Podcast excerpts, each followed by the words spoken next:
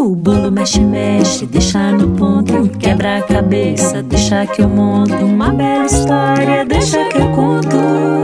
Programa Deixa que eu conto. Uma iniciativa do Unicef no Brasil. Olá, eu sou a Carol Levi e hoje tenho uma história linda para contar para vocês. E nós temos também a companhia do Eusébio e a Aurora. Vamos ouvir?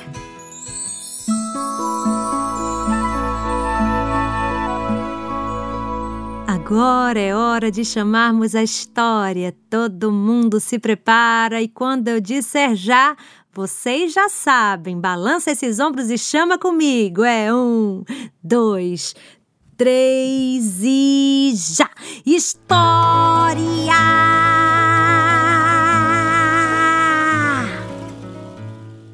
Não, não funcionou. Vamos mais uma vez. História!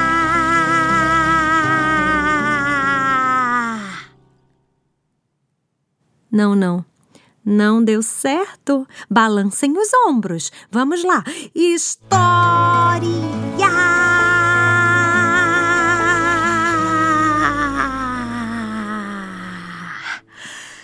Ui, deixa eu ver. Ai, agora sim. Funcionou. A história é mais belo. Todos os dias a corujinha escarlate acordava na hora que o sol estava se pondo e indo embora. Logo depois que o sol desaparecia, a corujinha ia para a Escola Municipal das Aves da Floresta. Sim, porque as corujas, em sua maioria, são animais que dormem durante o dia e trabalham durante a noite. Mas, antes de sair, ela tomava um belo chá de hibisco e comia os seus deliciosos gafanhotos. Antes de partir, dava um abraço apertado na sua mãe, a coruja Isolda, e seguia voando de galho em galho, passeando por todas as árvores, bicando folhas comestíveis e cumprimentando as aves que encontrava.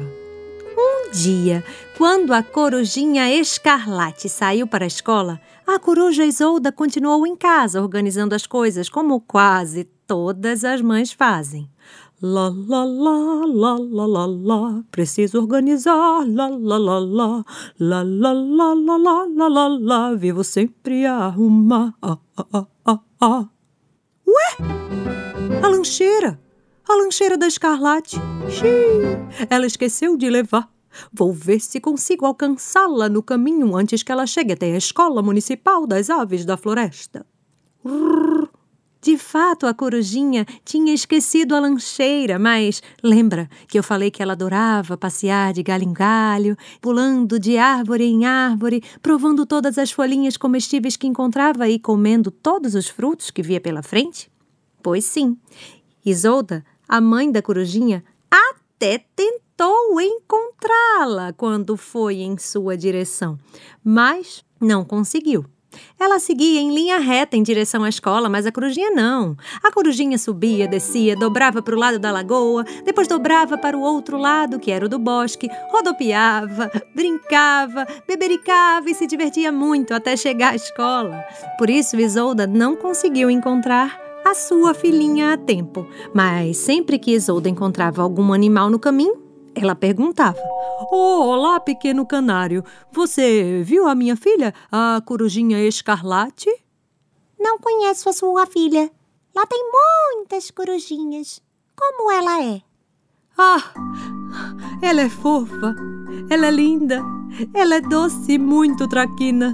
Você a viu? Não, não, não. Não vi. E assim a coruja Isolda seguia em direção à escola, até que ela encontrou com o pica-pau e perguntou: Olá, pequeno pica-pau. Você viu a minha filha, a corujinha escarlate? Não, não conheço a sua filha. Lá tem muitas corujinhas. Como ela é? Ah, ela é fofa, ela é linda, ela é doce e muito traquina. Você a viu? Não, não vi. E a coruja Isolda seguia em direção à escola, até que ela encontrou com um bem-te-vi e disse: Olá, pequeno bem-te-vi. Você viu a minha filha, a corujinha escarlate? Não conheço a sua filha. Lá tem muitas corujinhas. Como ela é? Ah, ela é fofa, ela é linda, ela é doce e muito traquina. Você a viu? Não, não vi. Obrigado. A coruja Isolda seguiu andando e, ao chegar à escola, a mãe da corujinha escarlate encontrou com outras mães das pequenas aves que tinham deixado suas crias na escola. E elas estavam conversando um pouco em frente ao portão. Aí, nessa hora, a coruja Isolda aproveitou e perguntou: Olá, vocês viram a minha filha, a corujinha escarlate? Não conhecemos a sua filha. Como ela é? Ah, ela é fofa, ela é linda, ela é doce e muito traquina. Vocês a viram? Ah, claro! Nessa hora, todas as mães correram em direção às suas próprias filhas e disseram: Olha, ela está aqui. Ué, mas nenhuma dessas é a minha corujinha escarlate. Foi aí que a mamãe Pardal falou: Bom, para mim, a pequena ave mais fofa, linda, doce e traquina dessa escola é a minha filha, a pardalzinha. Nesse momento, todas as aves concordaram e uma delas disse: É isso mesmo. Para uma mãe, o seu filho sempre será o mais belo.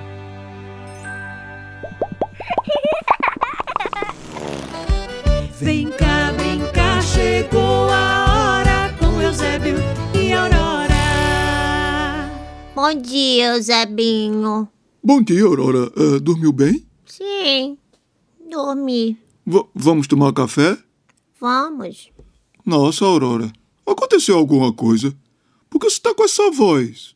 Que voz. É que normalmente você é a pessoa mais animada a acordar nessa casa. É, chega a ser demais. E, e você hoje está com a voz. é, é, como é mesmo que você fala quando alguém está com a voz meio tristonha?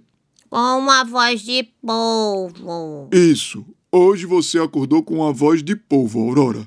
Sim, eu sei. Mas você sabe por que está com essa voz de polvo? Sim, eu sei.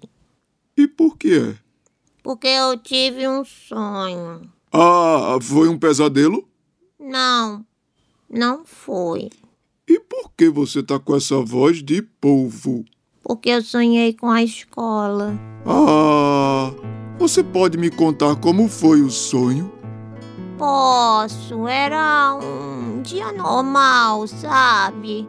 A gente acordava, tomava banho, café da manhã e seguia para a escola.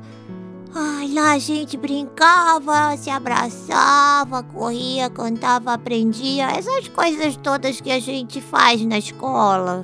Aurora, O quê? o nome disso é saudade.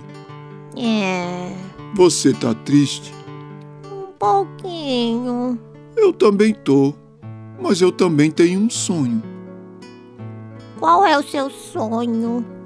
O meu sonho é que, se esse coronavírus não for embora de vez, que pelo menos os adultos arrumem um jeito de fazer a escola voltar com segurança. Mas se o coronavírus não for embora, como estaremos seguros? Tá maluco, Eusébio? Mas e se a gente usar máscara direitinho, ficar meio de longe dos amigos, lavar sempre as mãos, Hum. passar álcool em gel, enfim, se os adultos arrumarem um jeito e a gente fizer tudo direitinho, Hum. será que não seria melhor do que ficar em casa? Será? Mas, mas a gente não vai poder brincar de verdade. Mas pelo menos vai ver nossos amigos mais de perto, a professora. É. Acho que esse sonho pode ser legal. Sim, eu também acho. Eu acho que eu gostaria de voltar à escola mesmo que seja diferente. É porque já tem tanta coisa que tá diferente, né? Sim. Oh, mas olha só, a gente acaba se acostumando e continua ajudando para que esse coronavírus continue longe da gente. E tentando fazer com que ele vá embora de uma vez, né? Isso. Bom, Eusebinho. Ah, estou com fome. Vou tomar café. Tchau. a minha irmã é engraçada. Eu estou sonhando com isso. Eu não sei se vai acontecer, sabe? Vou esperar que os adultos arrumem algum jeito. Enquanto isso, vou me divertindo aqui com minha irmã desenrolada. E vocês, pessoal de casa, o que vocês gostariam? Manda um e-mail conta pra gente. Beijoca do Eusébio. Tchau, tchau, tchau, tchau. Agora eu vou tomar café.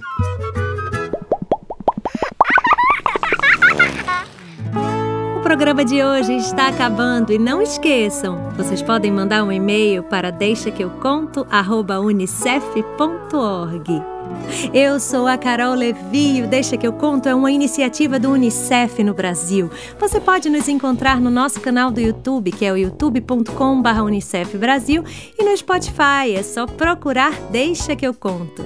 Você também pode seguir a gente no Instagram, que é o arroba Unicef Brasil, e entrar no nosso site unicef.org.br.